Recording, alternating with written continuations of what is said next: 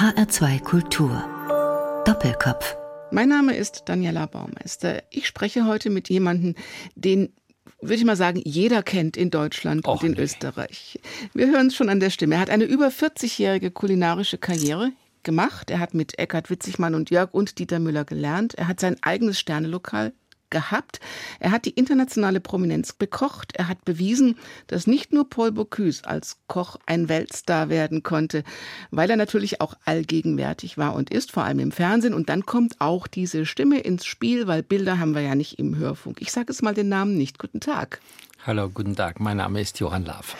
Das hätten Sie natürlich schon erkannt. Johann Lafer ist bei uns im Studio. Ich freue mich sehr ja. auf das Gespräch im Doppelkopf. Sie haben Bücher schon vor 30 Jahren geschrieben, Herr Lafer, als Kochbücher noch gar keine Bestseller waren oder werden konnten. Und erst durch Leute wie Sie hat man Kochbücher auch als Lektüre dann erkannt. Können Sie genauso gut schreiben wie kochen? Weiß ich nicht, ob ich, ne, schreiben vielleicht nicht, aber die Rezepte natürlich, das ist ja meine Kernkompetenz, die, die kann ich schon richtig festhalten und auch so schreiben, damit der mir gegenüber etwas anfangen kann.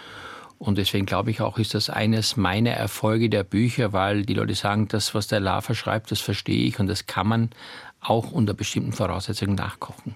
Jetzt gibt es ein neues Essen gegen Arthrose. Es heißt das Kochbuch. Dieses Buch ist so eine Art Therapie, habe ich das Gefühl. Hätte es dieses Buch auch gegeben ohne Ihre persönliche Geschichte? Nein, auf keinen Fall. Also ich bin ja überhaupt nicht der, der sich auch persönlich outen möchte, wenn es um gesundheitliche Themen geht. Aber ich hatte durch diesen Raubbau meines Körpers gesundheitliche Probleme.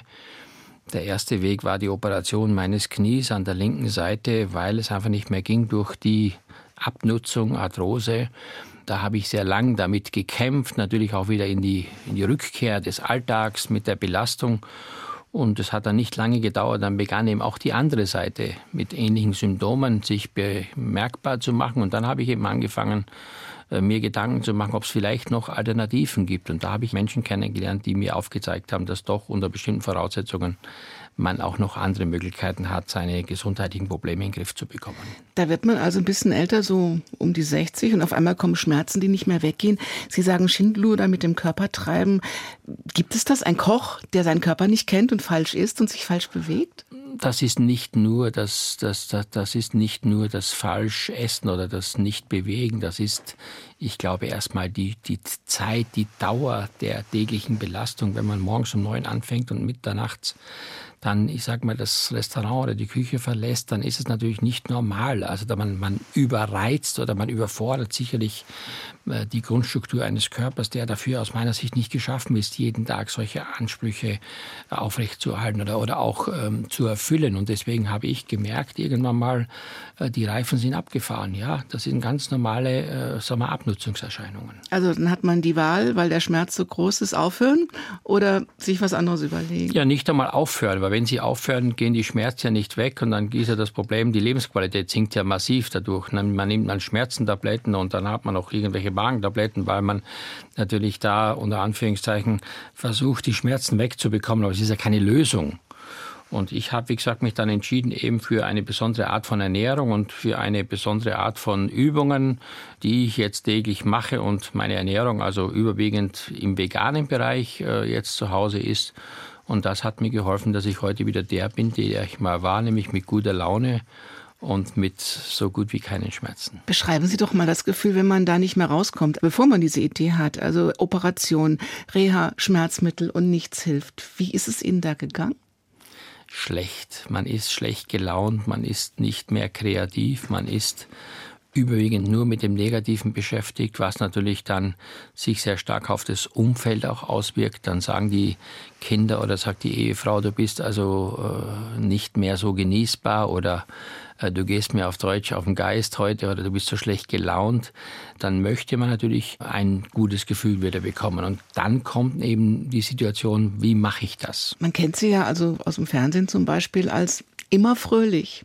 Ja, bin ich eigentlich auch und war ich auch, aber das sind natürlich dann konzentrierte Aufnahmeminuten oder auch mal eine Stunde, wo man dann den, den berühmten Schauspieler äh, rauskehrt.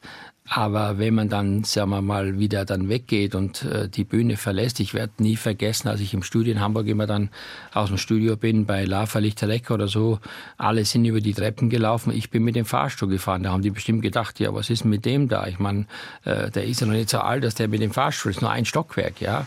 Aber da hast du schon gemerkt, dass du sämtliche Anstrengungen vermeiden möchtest, die sich negativ auf deinen Körper auswirken. Also eine Ernährungsumstellung als letztes Mittel und da kommt dann das hässliche Wörtchen Diät rein. Was heißt denn Diät für einen Sternekoch? Es ist keine ist das, Diät. Ja, aber ist mich. das Wort Diät erstmal so ein Schreckensbild? Ja, nicht ganz, weil ich muss dazu sagen, dass ich jedes Jahr mache ich äh, am Anfang des Jahres eine dreiwöchige Fastenkur in Österreich.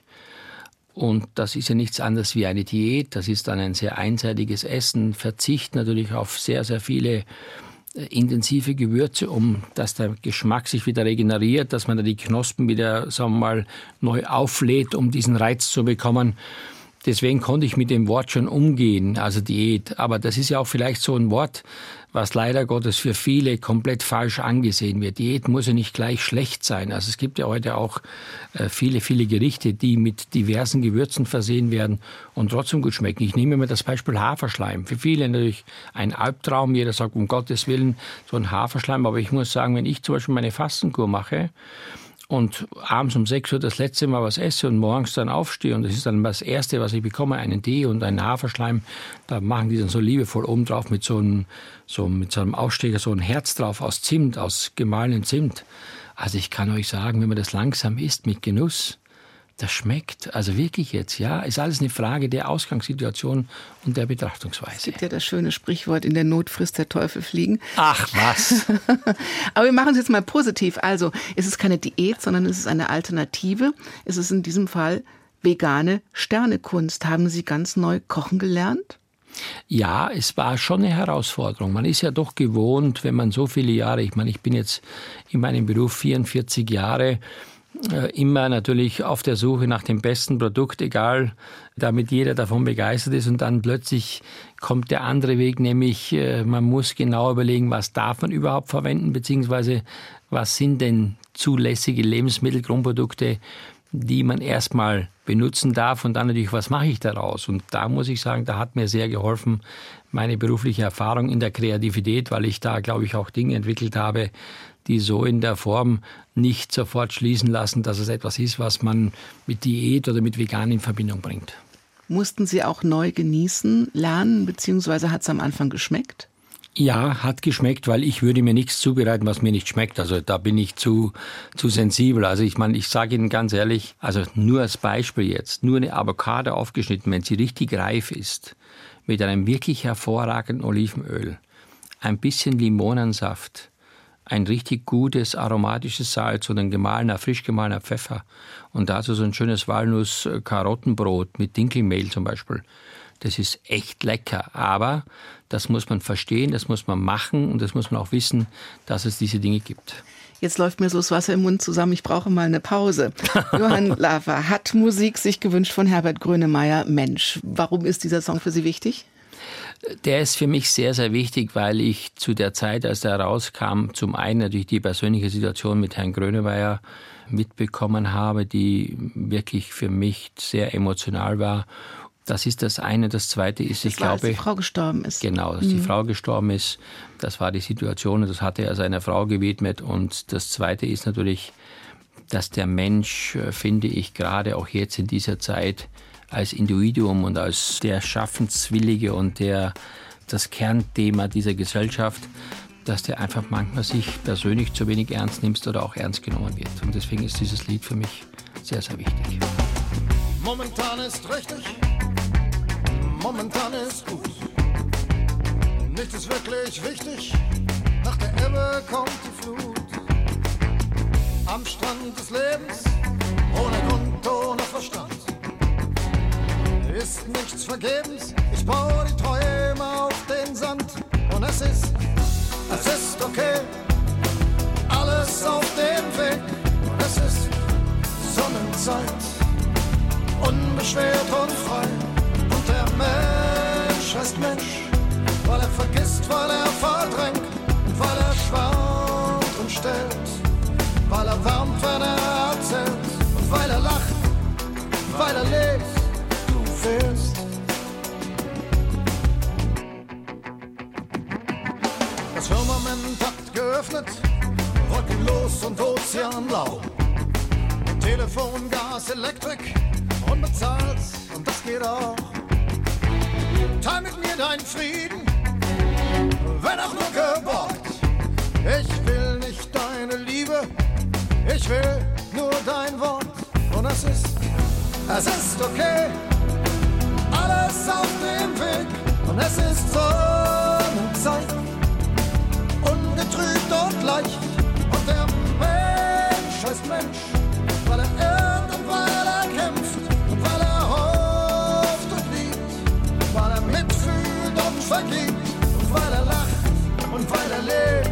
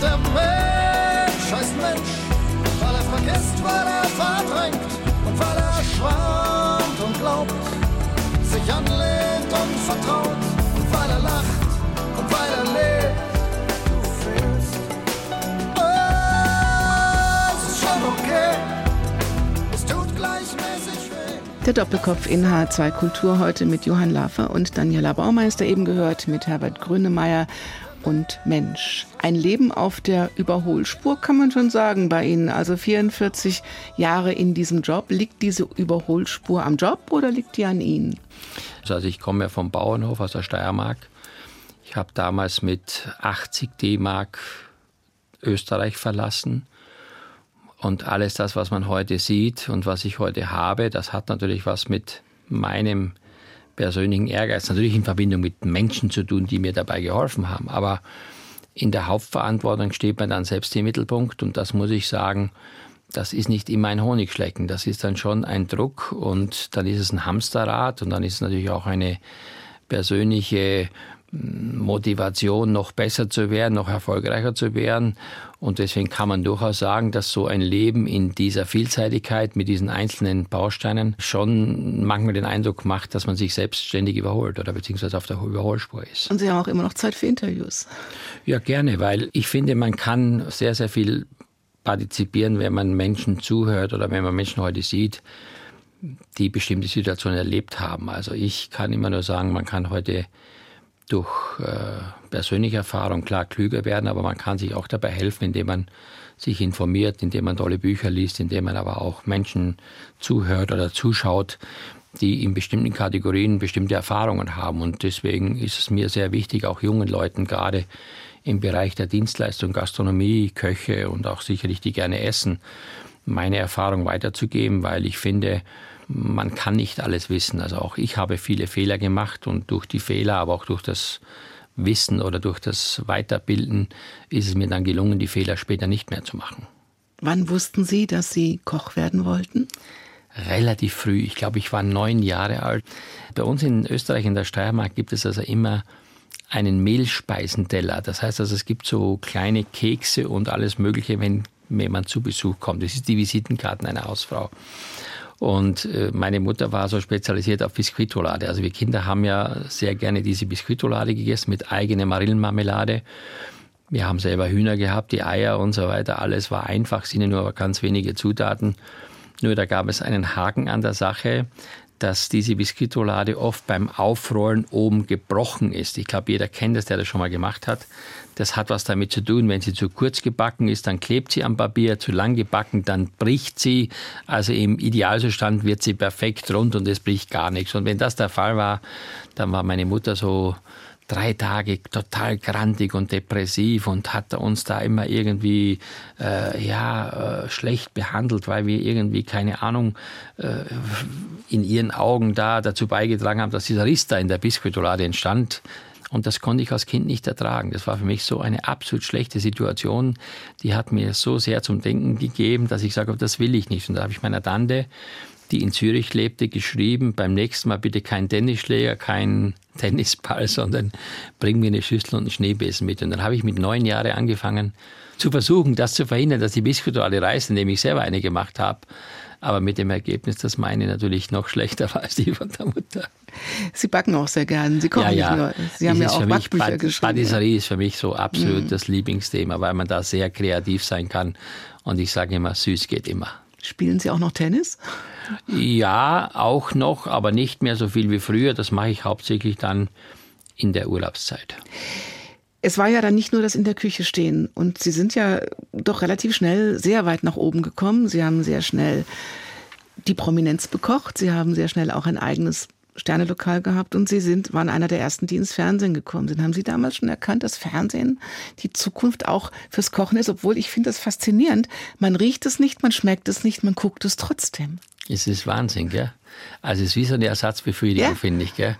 Das ist auch so, das war mal so bei Kerner Koch, da bekam ich so viele Zuschriften, die mir gesagt haben, Herr Lava, Sie sind schuld, dass ich heute Nacht noch um 1 Uhr aus dem Kühlschrank mir ein Würstchen geholt habe. Ich hatte so Hunger durchs Zuschauen.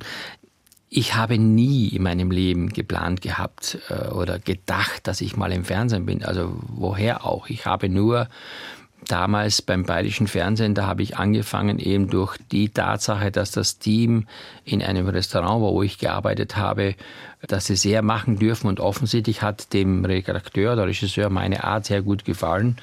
Und dann hat er mich eben gefragt, ob ich mir später mal vorstellen kann, wenn ich woanders bin, auch mal was für die zu machen. Und so kam ich dann, das war aber so negativ beim ersten Mal, dass ich äh, vor lauter Stress mit dem Regisseur gesagt habe, wenn der nochmal kommt, komme ich mit dem Hackbeil aus der Küche. Wir haben uns so in die Haare bekommen, das kann sich gar keiner vorstellen. Aber das Phänomen war, dass die Zuschauer von dieser Sendung damals so begeistert waren und dass die so viele Zuschriften bekamen für die Rezepte, dass dann der Südwestrundfunk in Mainz mich gefragt hat, ob ich mir vorstellen kann, äh, etwas Neues zu machen. Und das war sozusagen dann mein Einstieg mit Johann Lafer kocht. Ja, und das hat sich, glaube ich, ganz gut entwickelt. Ich habe das damals auch sehr gern geguckt. Sie haben ja auch wirklich tolle Sachen gekocht. Sie haben richtig gekocht. Wer hat denn eigentlich das hinterher gegessen? Das Publikum oder? Das war das Phänomen, dass die Leute zum Schluss ja schon alle mit Besteck kamen. Ja, die haben dann solche Teleskopgabeln mitgebracht und so, weil man natürlich dann kurz vor Ende der Sendung den Gästen äh, die Möglichkeit gegeben hatte, äh, runterzukommen und natürlich das zu probieren. Aber ich kann Ihnen sagen, Wäre das heute, wäre das nicht mehr möglich. Das wäre in dieser Zeit leider Gottes äh, absolut anders. Da reden wir gleich noch ausführlich drüber, über die Zeit heute. Sterneküche ist irgendwie gar nicht mehr so angesagt, habe ich so das Gefühl. Also Sie haben Ihr Restaurant, ihr Sterne-Restaurant Waldor ja auch zugemacht und haben sie wieder aufgemacht als Bistro, heißt jetzt Johannes, ist ganz weit weg. Johannes. Ich habe das auch in dieser Sendung schon gehört von Christian Rach oder von Franz Keller, die das auch gemacht haben. Man will wieder runter aus bodenständig und ist gar, ist gar nicht mehr so dieses Shishi in der Küche so wichtig oder wie sehen Sie das? Keine Frage, war eine super schöne Zeit. Aber es gab dann für mich ein Schlüsselerlebnis, was mich zum Umdenken gebracht hat es war ja ein absoluter Leistungssport in der Spitzengesellschaft und auch da einigermaßen präsent zu sein, musste man sich ja auch diesem Leistungssport unterwerfen. Und ich war dann eingeladen zum Essen und dann gab es in einem Restaurant eine Variation von Schnittlauch. Das waren gefüllte Schnittlauchhalme, vier Stück an der Zahl. Wie das füllt man Schnittlauch? Ja, mit, mit so einer Injektionsnadel, weißt du, okay. wo man Spritzen bekommt, mhm. innen rein irgendwas, so eine Creme da rein. Dann war es ein Schnittlauchsorbet, so ein kleines Teelöffelchen. Dann war es ein Tatar von Radieschen und Schnittlauch und da war noch so ein kleines Dässchen Süppchen von Schnittlauch. Und dann habe ich mir gedacht, Johann, was kommt danach? Was kommt jetzt nach Schnittlauch? War jetzt so ein, kommt jetzt die Roulade vom Petersilienblättchen? Oder was kommt jetzt? Irgendwas muss ja kommen. Und dann habe ich gesagt, Johann, wo kommst du her? Wer bist du eigentlich? Womit bist du groß geworden? Aber viel wichtiger ist noch, was möchtest du eigentlich selber? Ich glaube, das ist das, was die Kernfrage ist für viele, die heute auch in dieser Gastronomie tätig sind. Mache ich das, um möglicherweise damit bestimmte Präsenzen oder Erfolge zu kaufen oder zu haben?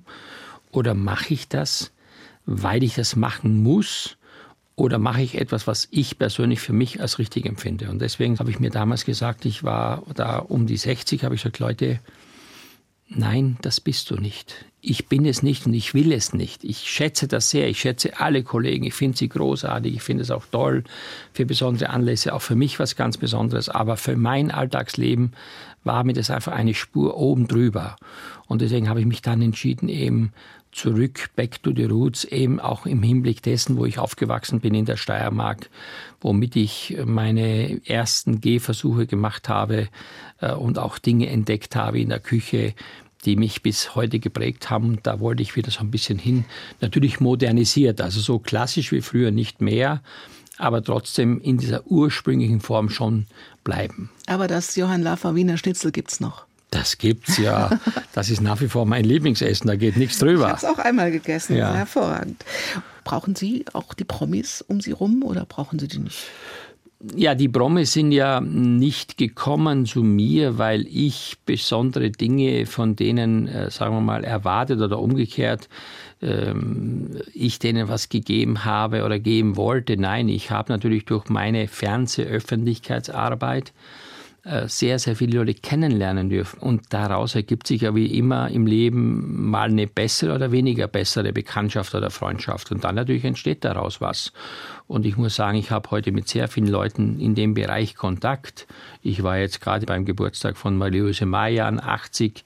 Zu der gehe ich aber nicht hin, weil sie jetzt eine äh, prominente Person ist, sondern weil ich diese Frau sehr lieb gewonnen habe, sie sehr zu schätzen weiß, sie nicht nur anruft und was von mir will, sondern sie ruft auch an und sagt, wie geht's dir, was kann ich für dich tun? Man trifft sich auch mal ohne irgendwelche bewussten Absichten. Das ist für mich dann egal, ob jemand jetzt in der Öffentlichkeit bekannt ist. Es liegt jetzt was in der Luft mit Phil Collins in The Air Tonight. Ja. Was liegt denn da in der Luft musikalisch?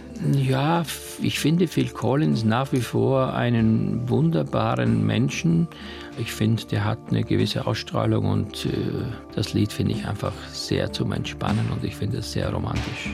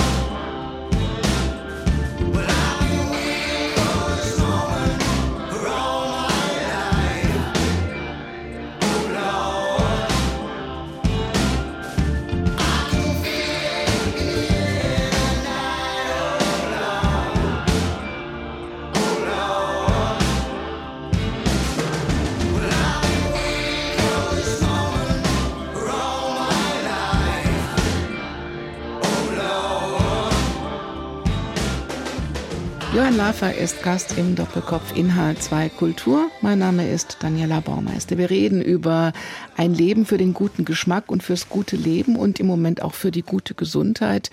Essen gegen Arthrose, das ist Ihr neuestes Projekt. Einen Selbstversuch mit viel Erfolg, wie man auch nachlesen kann. Haben Sie auch Raum für Träume noch? Ja, ich habe viele Träume.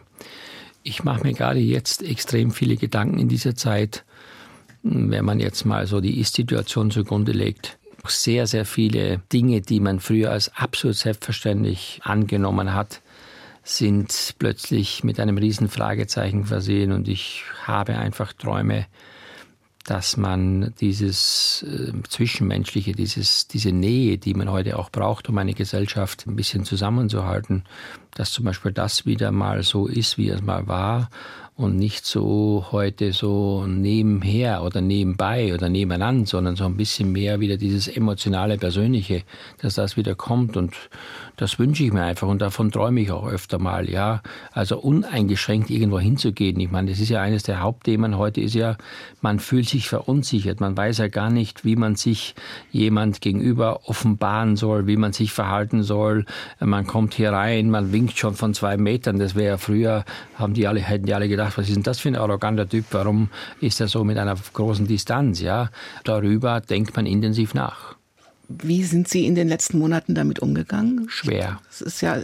Sehr ich habe bei Lanz im Fernsehen Tim Melzer weinen sehen. Ja. Ja, ich bin damit schwer umgegangen. Ich habe natürlich einen kleinen Vorteil gehabt, dass wir das Unternehmen Stromburg letztes Jahr im Mai veräußert haben, was dazu geführt hat, dass wir natürlich nur noch wenige Mitarbeiter jetzt in den noch bestehenden Unternehmen haben, in der Kochschule und über das, das was wir sonst noch so machen. Ich meine, ich habe so viele tolle Veranstaltungen in diesem Jahr gehabt, die bei mir gebucht haben, auch in diesem Catering-Bereich oder auch wirklich tolle Events. Und ich kann sagen, es ist alles abgesagt. Es ist wirklich so, so traurig. Da sind auch Menschen drunter, da geht es nicht um den Kommerz oder da geht es auch nicht jetzt nur um etwas Gutes zu essen oder eine tolle Party zu feiern, sondern das sind oft Anlässe. Ich habe eine Familie, wo der Mann ganz schwer krank war und einfach gesagt hat, wenn ich wieder gesund bin, Johann, dann musst du für uns kochen, dann laden wir unsere Freunde ein und dann musst du irgendwann mal sagen, hey, geht nicht. Zum Beispiel, ich arbeite für Singapore Airlines, fliegt keine Maschine, dann mein Schiff, äh, Kreuzfahrtschiff, äh, geht nichts. Ja, also da muss man sich mal vorstellen, plötzlich mit welchen Problemen man da konfrontiert wird. An die hätte man vor zwei Jahren, wenn das einer gesagt hätte, äh, hätte jeder gesagt, sag mal, was, was erzählst du? Bist du krank oder was? Ja, da sieht man plötzlich, wie sich die Welt verändert. Und wir alle denken darüber nach, wie man heute abrüsten kann, wie man das machen kann. Und plötzlich kommt ein Virus und alle, alle Leute sind in sich gefangen. Aber wenn man jetzt hört, dass es auch Stimmen gibt, die sagen, es kann noch Jahre dauern, wie gehen Sie damit um? Mit diesem Mein Leben ist weg, wo ist das Neue? Wir müssen uns jetzt komplett neu erfinden. Ich bin auf jeden Fall dabei, intensiv mich damit zu beschäftigen, wie man sein Leben in dieser Form, wie man sie für die Zukunft gerne hätte, neu mit Leben erfüllen kann. Also ich bin mir sicher, dass das Thema Events, Großveranstaltungen, alles, was mit extremer Nähe von Menschen zu tun hat, eine Zeit lang noch dauern wird, bis es wieder zurückkommt. Also ich kann aber nicht so lange warten, weil dann würde ich mich ja zum Beispiel wirtschaftlich komplett kaputt machen. Ich habe angefangen, Interaktionen zu machen. Zum Beispiel wissen wir alle, dass die Menschen sehr gerne zu Hause jetzt kochen. Also das ist ein neues Beschäftigungspotenzial geworden, was früher oft Nebensache war. Ich hatte eine Veranstaltung bei mir, also ich hatte in meiner Schule die Zutaten eingekauft und die Menschen haben zu Hause die Zutaten eingekauft und wir haben dann sozusagen gemeinsam gekocht, also ein sogenanntes Online-Kochen. Und wenn dann ich mit meiner Kochexpertise, auch mit meiner Bekanntheit aus der Öffentlichkeit, äh, quasi bei denen im Wohnzimmer vorkoche und die kochen mit und wir essen gemeinsam, wir feiern gemeinsam, dann kann ich mir durchaus vorstellen, dass das eine neue Art von Interaktion ist, die es so bis jetzt nicht gegeben hat. Aber man ist trotzdem alleine zu Hause und es fehlt was. Kriegen Sie auch Resonanz, ob es geschmeckt hat, ob es geklappt ja, hat? Ja, auf jeden ja. Fall. Die Leute können ja sicher auch dann live zuschalten, mhm. können ja auch Fragen stellen, das ist ganz klar. Ich erinnere mich gerne noch früher an das Thema Fußball. Ich habe äh, als Kind natürlich äh, sehr gerne Fußball gespielt. Und für mich war, wenn ich dann, ich sag mal, ein, ein Spiel im Fernsehen gesehen habe, danach unmittelbar die Motivation so groß, rauszugehen auf den Fußballplatz und Fußball zu spielen. Und was natürlich beim Kochen der Fall ist, das ist einmal das Wissen, wie man was machen kann. Und zum anderen natürlich, glaube ich, ist auch ein bisschen dieses Gefühl, ich auf der anderen Seite kann das genauso gut machen wie der, der mir das zeigt. Also dieses Selbstwertgefühl. Ich glaube schon, dass wir da auch das Gesamtniveau ein bisschen heben können vom Anspruch des Kochens, auch das Wissen über Inhalte.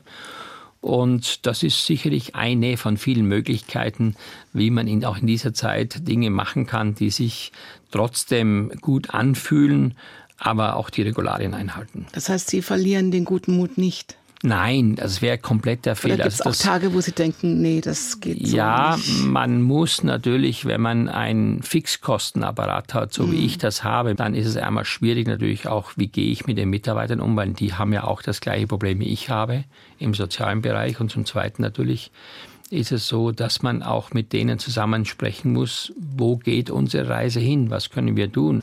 Und ich glaube, daran müssen wir intensiv arbeiten, dass neben dem Genuss auch das Wohlfühlen äh, im Mittelpunkt steht. Corona ist auch eine Möglichkeit, neue Trends zu entdecken oder auch zu schaffen. Eine Outdoor-Kochschule mit Abstand zum Beispiel. Genau, das war für mich die einzigste Möglichkeit in diesem Sommer, dass ich meine Kochkurse weitermachen kann. Das ist ja einer meiner wirklichen Lieblingsbeschäftigungen, ist ja mit Menschen zu kochen gemeinsam. Und äh, dann habe ich eben durch Zufall jemanden kennengelernt, der flexible Restaurants baut im Freien. Und dann habe ich gesagt, das ist genau die Möglichkeit. Und dann sind wir zu dem Entschluss gekommen, eben das zu bauen. Und das ist heute für uns natürlich die willkommene Gelegenheit oder war die Gelegenheit, auch jetzt im Hochsommer, wirklich durch das gute Wetter Kurse zu machen, die wir sonst nicht machen hätten können. Also toi, toi, toi, das hat gut geklappt. Wintergrillen wird wahrscheinlich auch sehr angesagt in diesem Winter. Haben Sie denn jetzt auch noch Zeit und Möglichkeiten für andere Leidenschaften, zum Beispiel also Reisen? Die Suche nach neuen Rezepten geht ja wahrscheinlich ich habe im mein Moment gar Magazin nicht. und Ne? Mhm. ich kann gar nicht reisen. Ich möchte auch gar nicht reisen, weil ich ganz genau weiß, dass das auch ins Leere geht. Also was nutzt denn jetzt eine große Geschichte zu schreiben über, ich meine, über irgendein tolles Reiseziel und die Leute fahren da nicht hin. Das verpufft ja auch. Also würde auch keinen Sinn machen. Also wir konzentrieren uns jetzt mehr auf, wie soll ich sagen, auf Rezepte, auf Ideen, die man jetzt äh, gerade in dieser Zeit zu Hause gut machen kann. Also so ein bisschen diese Vorbildfunktion mit, mit genauer Beschreibung, wie man seinen Lebensalltag vom Frühstück bis zum Abendessen vielleicht etwas anders gestalten kann. Wie ist das mit einem Lehrauftrag für Kulinaristik in Fulda? Das ist nach wie vor mein Lieblingsthema, weil ich bin sehr motiviert, mein Wissen, was ich mir im Laufe meiner vielen, vielen Jahre angeeignet habe, ob das jetzt Inhalte der Produkte sind oder auch das technische, kochtechnische oder darüber hinaus, das Inszenieren von, von bestimmten Genusssituationen, das ist mir sehr wichtig, dass ich das weitergebe. Haben Sie eigentlich das Wort Kulinaristik erfunden? Nee, nee. Das ist nee. so schön. Nee, nee, nee, das habe ich nicht erfunden. Ich glaube, das gibt schon, das gibt es auf jeden Fall schon lang vor meiner Zeit. Steigen Sie noch in Hubschrauber?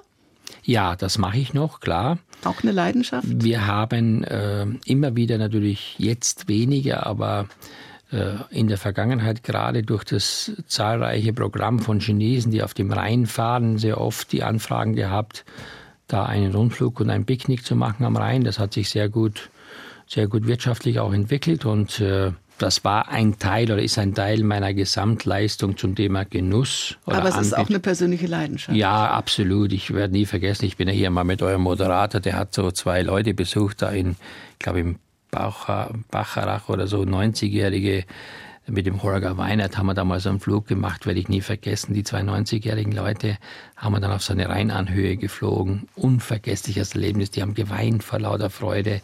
Also das war schon so, ist nach wie vor was ganz Besonderes, muss man wirklich sagen.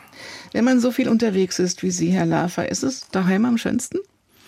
Und das sagen wir mal Ja, daheim. daheim, ja. Es ist wirklich so, obwohl ich mich hier sehr wohl fühle, meinen Lebensmittelpunkt habe, meine Familie hier habe. Aber es ist schon so, dass die Steiermark mir in meiner wahrscheinlich bewussten Wahrnehmung vieler emotionaler Gefühle halt das mitgegeben hat. Und deswegen ist für mich daheim nach wie vor die Steiermark. Das ist vermutlich bei Hubert von Geusern auch so, denn Geusern ist, hat er sich als Namen genannt, obwohl er nicht Geusern heißt, sondern Genau. aus Geusern kommt. Das ist wirklich mein Gefühl und ich finde den Typen so, also wirklich, mir läuft jetzt kalt über den Rücken runter, so aussagestark, so emotional. Also wenn der irgendwo ist, dann muss ich hin. wann sie die Sonne hinter die Bäume oben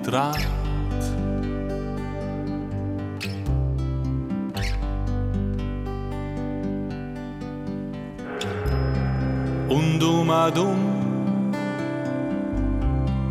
wird da die Welt schön langsam stark.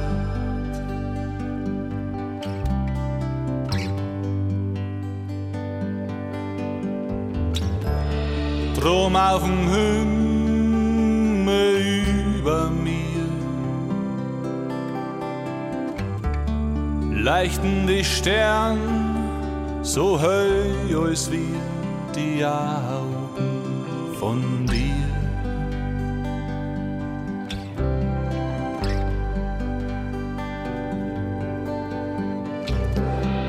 Wann in der Nacht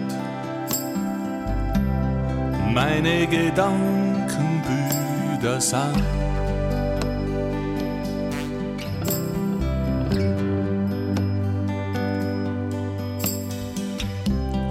Der wie der Wind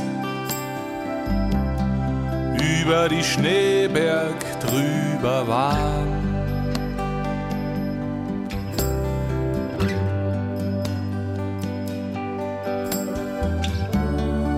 Wann sie ins Tor dann überschiebt. Wann übern See ein Vogel fliegt und langsam einer zirkt.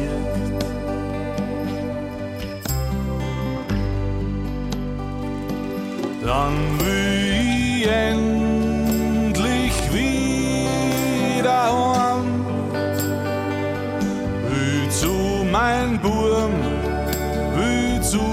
meiner Klone. Mich hat gespielt a Hand von dir.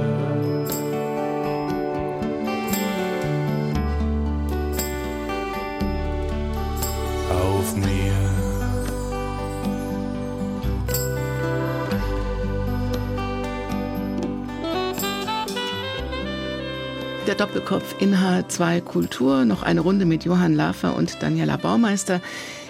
Das aktuelle Projekt heißt Essen gegen Arthrose, das Kochbuch Vegane Genussrezepte bei Schmerzen und Gelenkbeschwerden. Das ist für mich in der Überschrift jetzt erstmal so ein kleiner Gegensatz. Also vegan und Genuss, da würde mein Freund sagen, das geht gar nicht. Und dann kommt auch noch die Verbindung von Essen und von Schmerzen. Und Sie machen das zu einer Einheit. Wie gelingt Ihnen das? Ich habe extreme Knieprobleme gehabt und da habe ich eben die beiden kennengelernt, nämlich Liebscher Pracht. Und dann hat man mir alles Mögliche erzählt, unter anderem auch, dass ich mich als Koch vegan ernähren soll, wo ich gedacht habe, die spinnen doch. Also was wollen die denn von mir? Ich bin ein Genussmensch, äh, immer nur das Beste irgendwie so, aber davon ganz wenig. Und jetzt soll ich mich da Gedanken machen, soll ich mir Gedanken machen, wie man das Ganze da jetzt so für mich umändert. So, und habe mir gedacht, na ja, warum nicht? Versuch's einfach mal. Und ich habe also tatsächlich gemerkt, nach nicht sofort, aber nach ein paar Monaten, dass es mir also immer besser geht. Es ist immer besser geworden. Und das alles, was ich gemacht habe, das ist eine Dokumentation meiner damaligen Situation, das ist nämlich das Buch. Der Sternekoch kocht anders und isst auch anders. Halten Sie sich täglich dran? Ich mache Ausnahmen, aber ich bin ganz ehrlich, dass ich, wo ich kann und wo ich selber den Einfluss habe, mich sehr, sehr bemühe, sage ich jetzt mal. Ich möchte da ganz ehrlich sein. Also ich habe festgestellt, dass meine Lebensqualität ohne Schmerzmittel und ohne irgendwelche zusätzlichen Aufwendungen, außer die paar Übungen, die ich mache, so funktioniert und meine Lebensqualität wieder da ist. Und deswegen kämpfe ich dafür, weil es mir damit gut geht. Und wenn es mal ein Steak sein soll? Gut, dann esse ich auch ein Stück Fleisch, aber davon halt nur ein kleines Stück. Oder ein Kaiserschmarrn? Ja, Kaiserschmarrn ist ja nichts dagegen einzuwenden. Wenn Sie jetzt gefragt würden, machen Sie uns mal Algen, Räuchertofu und Buchweizenkrümel schmackhaft. Wie geht das? Ach, ich finde, das geht sehr gut. Also ein Räuchertofu heute, wenn man den in der Pfanne heute äh, schön anbrät, um das Aroma zu bekommen, äh, durch das Braten und durch das Räuchern, das schmeckt wie heute wie jedes Stück geräuchertes Fleisch oder Fisch, das finde ich okay. Algen heute sind ja extreme Eiweißträger, also das ist etwas, was man heute kennt, Algensalat. Also selbst wenn man zum, zum Sushi essen geht, so gibt es ja heute alle möglichen Formen von Algen dazu. Und irgendwelche Buchweizen, äh, sagen wir mal Streusel oder Krümmel, das kann man ja sehr gut machen, indem man die einfach nur, ich sag mal, dann mit, mit, mit dieser veganen Butter zusammen verrührt, mit, mit Salz und dann im Ofen backt. Dann hat man diesen Crunch, diese, diese Streusel sozusagen in Verbindung mit dem Salat. Das schmeckt hervorragend. Also das muss natürlich gut gewürzt sein. Das ist ja oft das Problem, dass diese Küche immer sehr fad schmeckt. Also wenn ich heute so einen kompletten geschmacklosen Brokkolisalat esse, wo der Brokkoli nur durchs Wasser gezogen wird, dann würde ich auch sagen, also davon kann ich mich nicht ernähren. Was machen Sie dann daran, an Brokkoli? Ach, ich habe zum Beispiel einen Salat, den mische ich da mit Linsen, da kommen gute Essige rein, ein richtig gutes Öl, äh, ein bisschen Currypulver, gut gewürzt. Also das ist alles heute äh, überhaupt kein Problem. Ist es denn so einfach, also ich sage jetzt mal ein bisschen provozierend, Essen als Medizin, ist es denn so einfach, mit dem man isst, was man isst? Es ist natürlich ein komplexes Thema. Also so, ich sage mal, wenn ich heute sage, ich esse jeden Morgen eine Scheibe Orange und damit habe ich genügend Vitamin C, wäre das komplett gelogen. Das ist falsch.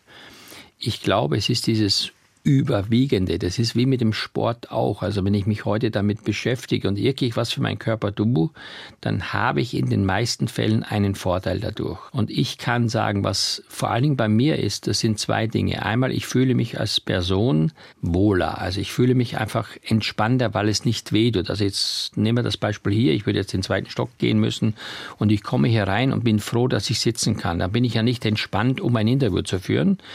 Und das zweite natürlich ist das, dass dass man heute ja weiß, nachweislich auch durch die ganzen Studien, dass die Ernährung den Hauptteil ausmacht äh, für eine gute Gesundheit. Also ich meine, 60 Prozent aller Krankheiten sind ernährungsbedingt. Und deswegen finde ich, ist es ein Thema, worüber man zumindest mal nachdenken sollte. Ich finde, man sollte sich manchmal schon diesem Motto getreu, sage mir, was du isst, ich sage dir, wer du bist, sein Leben so gestalten. Du gabst die Mana ja immer schon weg vom Fleisch, mehr Achtsamkeit, nur gute Lebensmittel. Warum setzt sich das eigentlich nicht durch? Es sind gerade mal fünf oder sechs Prozent in Deutschland, die vegan oder vegetarisch leben. Ja, kann ich Ihnen genau sagen, weil zum einen natürlich die Macht der Gewohnheit vorhanden ist zum Zweiten natürlich, viele glauben, ich kann mich nur unter diesen Voraussetzungen gesund ernähren oder beziehungsweise mein Körper braucht das. Das ist das, was man so kennt. Und nicht zu vergessen ist die prinzipielle Geschmacksbildung. Wenn ich heute als Kind aufwachse und natürlich mit diesen Dingen ständig und immer konfrontiert werde, dann gewöhne ich mich dran und da habe ich ein Verlangen, diese Dinge zu essen. Also ein Beispiel sage ich immer, ist, wo steht geschrieben, dass jedes Kind Spaghetti Bolognese in der Regel als Leibspeise hat. Ja, das ist natürlich einfach die Geschmacksbildung. Geschmack wird nicht angeboren, Geschmack wird anerzogen. Ehrliches Kochen, achtsamer Umgang mit Lebensmitteln, ist Corona vielleicht auch eine Chance, dass man eine neue Kochkunst auch selber anwendet und sich einfach ein bisschen mehr Gedanken macht, weil man mehr Zeit hat? Also mit Sicherheit. Ich denke, die Leute kaufen etwas bewusster ein. Da würde ich ganz gerne ein bisschen appellieren an die Menschen, dass man einem auch dann solche Sachen, wie ich jetzt im Buch hier präsentiere, halt mal als Hauptbestandteil nimmt. Also nicht immer sagt, okay, jetzt muss jetzt das Kotelett sein, sondern man kann auch mal aus Linsen und aus äh, wirklich guten Spaghetti oder aus Spaghetti eine tolle Bolognese machen. Wenn die gut gewürzt ist, dann schmeckt die hervorragend. Klappt das denn bei Ihnen auch mit dem, mit dem Runterfahren und mit der mehr Achtsamkeit sich selbst gegenüber? Ja, jetzt klappt das wunderbar, weil ich ja mich von diesem Hamsterrad Gott sei Dank befreien konnte. Und ich muss auch sagen, wenn die Corona-Zeit wirklich fast nur Nachteile hatte, sie hatte einen großen Vorteil bei mir. Ich konnte mich wirklich intensiv beschäftigen mit vielen Dingen, die früher nebenbei gingen. Und ich habe bewusst mir auch Zeit genommen für Dinge, die ich früher so gar nicht registriert habe. Zum Beispiel, ich sag mal, morgens einfach mal eine halbe Stunde rauszugehen, den Hund mitzunehmen und mal zu schauen, ob der Baum noch grün oder schon braun geworden ist durch den Borkenkäfer. Das tut mir sehr gut. Dann sehen wir alle ein bisschen besser aus und fühlen uns auch ein bisschen besser, so wie Sie? Ob das jetzt alle sind, wenn ich die Garantien geben könnte, dann würde ich nicht hier beim HR sitzen, sondern würde ich möglicherweise äh, irgendwie schon äh, auf einem Thron sitzen und als Prediger fungieren. Nein, ich wünsche das jedem. Ich wünsche jedem, aber ich kann sagen, mein Spruch war immer schon so, von nichts kommt nichts. Also man muss ein bisschen für sein Glück auch etwas tun. Man kann nicht immer nur sagen, ja, der andere macht es oder bringt eh nichts, sondern man muss manchmal ein bisschen kämpfen dafür und man sagt ja, Glück hat nur der Tüchtige oder meistens ist das Glück beim Tüchtigen. Ich finde, ich kann aus meiner Situation etwas mitgeben und auch sagen, ich fühle mich tatsächlich besser. Mir gefällt Ihr Thron übrigens, auf dem Sie gerade sitzen.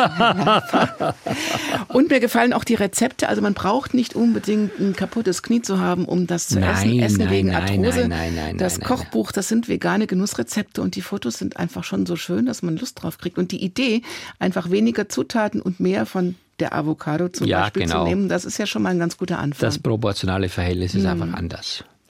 Wie ist Ihr neues Lebensgefühl, was sich jetzt mal abseits vom Knie beschäftigt? Es ist zwiegespalten. Zum einen wünsche ich mir natürlich, dass wir in eine Welt zurückkehren, in der wir uns uneingeschränkt und äh, möglichst weg von vielen Vorgaben wieder frei bewegen können und nicht mit gewissen Angstgefühlen oder auch anderen Situationen zurechtkommen müssen. Zum anderen natürlich bin ich sehr froh, dass wir uns ein bisschen entschleunigen. Ich habe ja vorhin das Beispiel genannt mit der Variation vom Schnittlauch.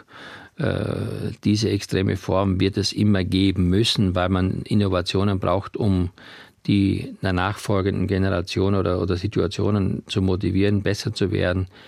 Aber ich finde, das gesunde Mittelmaß ist das, was wir brauchen. Und ich hoffe, dass jetzt aus den ganzen Themen, die wir erlebt haben, irgendwann eine Situation entsteht, mit der wir gut zurechtkommen. Ein paar Ausreißer nach oben würden aber auch ab und zu gut tun. Ja, ja, müssen auch sein, weil sonst würden wir alle uns äh, mit einem Gleichgültigkeitsgefühl bewegen. Und das möchte ich mit aller Gewalt verhindern. Vielen Dank für das Gespräch. Vielen Dank für die positiven Vibes, die Sie hier mitgebracht haben in dieses Studio.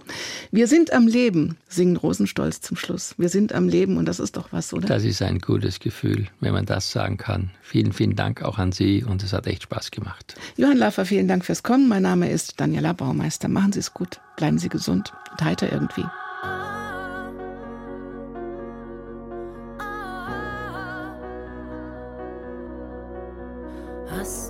Alles probiert? Hast du alles versucht? Hast du alles getan? Wenn nicht, fang an. Hast du wirklich gelebt? Hat deine Welt sich wirklich gedreht? Hast du alles getan? Wenn nicht, fang an. Was willst du sagen? Wen willst du fragen? Was willst du erleben? Und was willst du